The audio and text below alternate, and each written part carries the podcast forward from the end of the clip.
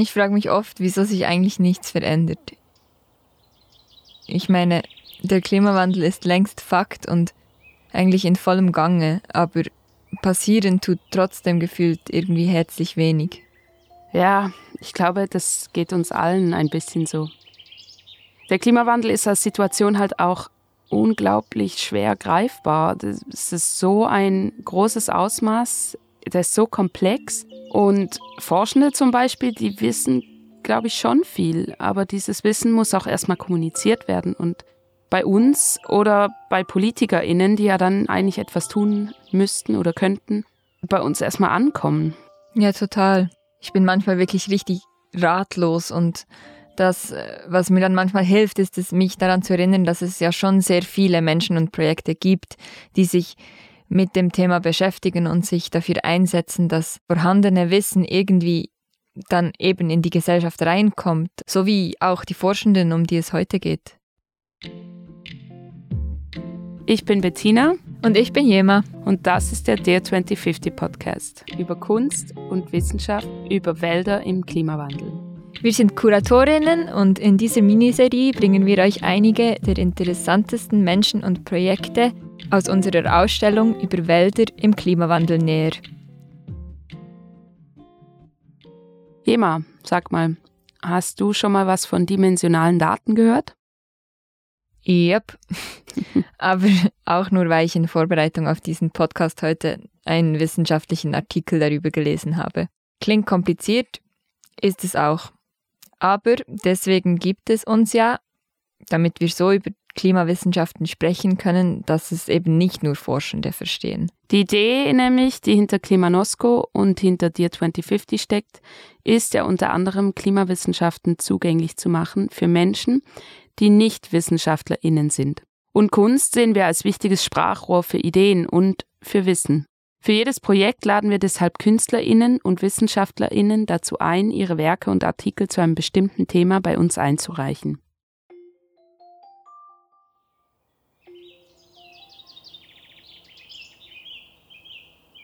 In einem Laubwald stehen Metallgerüste, überall sind Kabel, es sieht ein bisschen aus wie eine Baustelle. Über Lautsprecher werden Geräusche eingespielt. An den Gerüsten hängen riesige Bildschirme, über die Lichtpunkte huschen, Linien, Muster, eigentlich ein Ausstellungslabor mitten im Wald. Das ist das Projekt Beach Becomings von Blondine Courco, Giselle Tridel und Marc-André Gosset aus Kanada. Sie haben uns einen Bericht über ihr Projekt eingesandt. Eine Kunstinstallation über Forschungsdaten von Buchen also Bäumen.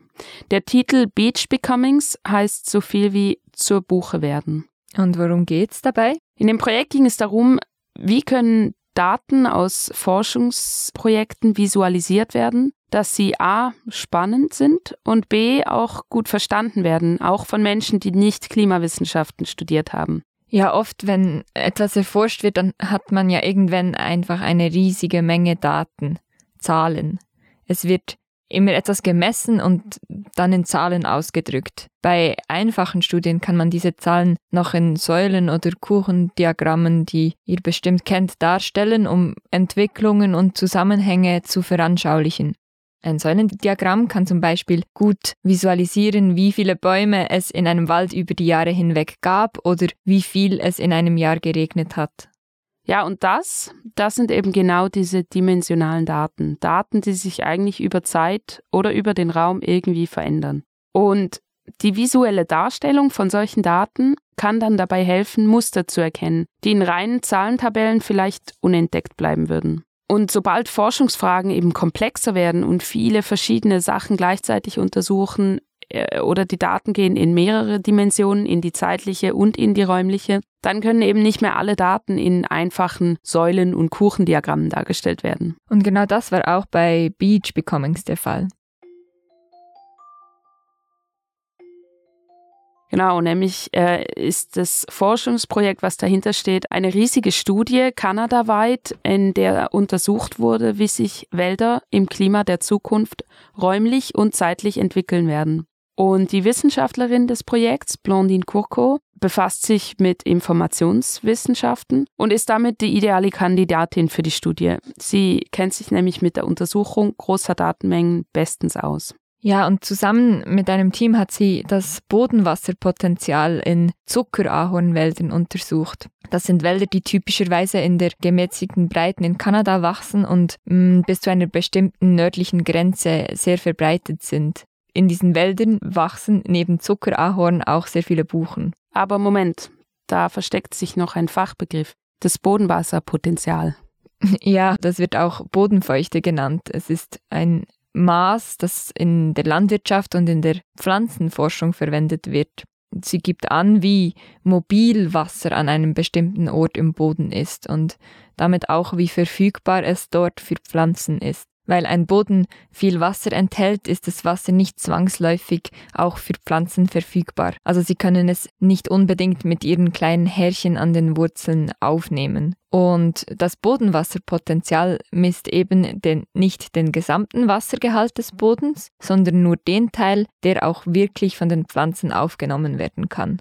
Ja, und damit liefert diese Messgröße dann Hinweise darauf, wie sich Wälder im Klimawandel verändern könnten. Wir haben es schon oft gehört. Extreme Wetterereignisse werden mit dem Klimawandel häufiger. Sie werden intensiver und dauern länger an. Jede Baumart reagiert anders auf Extremereignisse, je nach ihrer Widerstandsfähigkeit gegenüber Veränderungen oder ihrer Resilienz. Und Wassermangel bedeutet ja Stress für Bäume, oder? Genau, bis zu einem bestimmten Punkt kann Stress für Bäume positiv sein.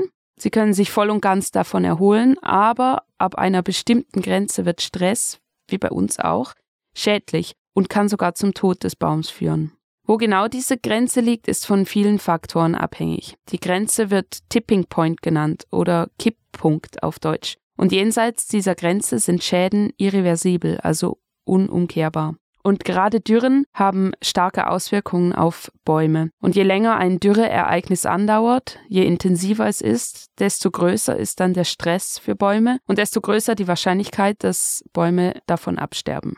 Ja, und mit dem Kunstwerk wollte das Team ja darstellen, wie amerikanische Buchen mit kurzen und intensiven Dürren umgehen.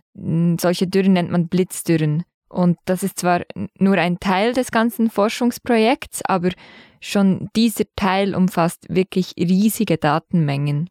Ja, und die KünstlerInnen wollten dann aus diesen wissenschaftlichen Daten eine sinnliche Erfahrung schaffen.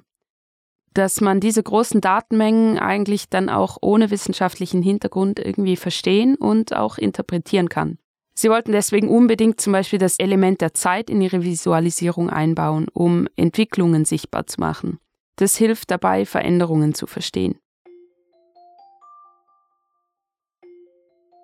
Deswegen haben sie dann begonnen, viel mit Animationen zu arbeiten, weil durch die animierte Darstellung der räumlichen und zeitlichen Veränderung der Daten entstand schon fast so etwas wie eine Choreografie. Also Bäume und Boden sind eng miteinander verbunden und reagieren aufeinander. Quasi der Tanz des Baumes zu Schwankungen von Bodentemperatur und Wasserverfügbarkeit. Ein zentraler Aspekt des kreativen Prozesses bildet dabei dann die Erforschung von Formen und Farben. Wenn etwas darstellen will, nutzt man verschiedene Farben. Wissenschaftlerinnen wählen diese oft willkürlich aber gerade Kunstschaffende wissen dann, dass Formen und Farben halt eine wichtige Rolle in der Verständlichkeit und auch für die Interpretation von Darstellungen spielen. Ja, deswegen haben die KünstlerInnen dann mit verschiedenen Visualisierungen experimentiert. Also sie haben zum Beispiel mit Kreisen, die sich drehen oder mit Linien und Punkten und so haben sie zum Beispiel die Zellteilung nachgebildet oder sogar Partikelsysteme programmiert, die eigentlich sonst gebraucht werden, um irgendwie Rauch- oder Dampfwolken zu animieren. Ja, und so entstanden dann aus den Animationen Bilder. Bilder von Baumstämmen, von mikroskopischen Blattzellen. Und nur mit Zahlen haben die beiden zauberhafte Welten mit Ästen und Wurzeln und Wasser geschaffen. Ja, für das äh, endgültige Kunstwerk haben sie dann acht verschiedene Designs ausgewählt und mit den Daten aus der Forschung verknüpft. So wird jetzt zum Beispiel das Wasserpotenzial des Bodens mit drehenden Kreisen dargestellt. Diese Bewegungen sehen dann fast aus wie ein Baumstamm mit Baumringen. Oder die Darstellung der Bodenfeuchtigkeit erinnert so an austreibende Wurzeln im Boden. Ja, und dann haben wir eben gehört, all diese Systeme, die verändern sich dann im Laufe der Jahreszeiten von Frühling bis Herbst und damit auch die Animationen. Genau, das Team hat eigentlich ein halbes Jahr Daten im Zeitraffer zu einer Animation beschleunigt, die nur ein paar wenige Minuten dauert. Und das Interessante ist, dass ohne den Zeitraffer diese Veränderungen, die wären für auf der menschlichen Wahrnehmungsebene eigentlich kaum erkennbar, weil sie wie viel zu langsam sind. Und durch diese Beschleunigung werden Kipppunkte plötzlich ganz deutlich sichtbar, weil sich die visuellen Bilder nach einer plötzlichen intensiven Dürre wirklich komplett verändern. Ja, das muss super spannend gewesen sein, das so zu sehen. Und die Installation, die war ein paar Wochen lang im Wald zu sehen. Die war Regen, Hitze, Kälte ausgeliefert und wurde schon fast ein Teil des Waldes. Es war ein bisschen wie wenn der Wald zu den Besuchenden spricht. Und es sind auch viele Menschen gekommen und haben sich dann angeschaut, wie eben Buchen auf Dürren reagieren. Ja, ich finde es schon bemerkenswert, wie an diesem Projekt sichtbar wird, dass aus der Zusammenarbeit zwischen Kunst und Wissenschaft so spannende Resultate entstehen. Also dieses Aufeinandertreffen von den verschiedenen Expertisen führt irgendwie zu kreativen Ergebnissen. Ja, und damit können dann viele Nichtwissenschaftlerinnen äh, mehr anfangen als mit reinen Zahlen. Also ich auf jeden Fall. Viele der Besuchenden haben in einer Befragung offenbar auch gesagt, dass Bäume ihnen wichtig sind und dass sie es total schätzen, dass sie so mehr erfahren können. Ja, und es ist doch super motivierend, dass irgendwie so viele Menschen versuchen, Strategien zu finden, mit denen Wissen über den Klimawandel einfacher zugänglich und vermittelt werden kann. Ja, genau. Um nochmal darauf zurückzukommen, worüber wir am Anfang gesprochen haben. Irgendwie das ist zum Beispiel etwas, was mich immer wieder motiviert und, und mir einen Anschub gibt, wenn ich weiß, dass wir eigentlich ganz viele sind, die etwas gegen die Auswirkungen des Klimawandels tun wollen. Und ja, wo ein Wille ist, da ist ein Weg. Also es gibt Möglichkeiten, etwas zu tun. Und ich denke, wir haben schon einen guten Weg. Und das war's auch schon.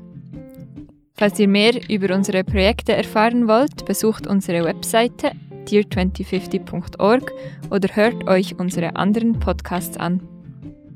Mit unserem Projekt Dear 2050 verbinden wir nämlich immer wieder zeitgenössische Kunst mit Wissenschaft, um Wissen über den Klimawandel erlebbar zu machen.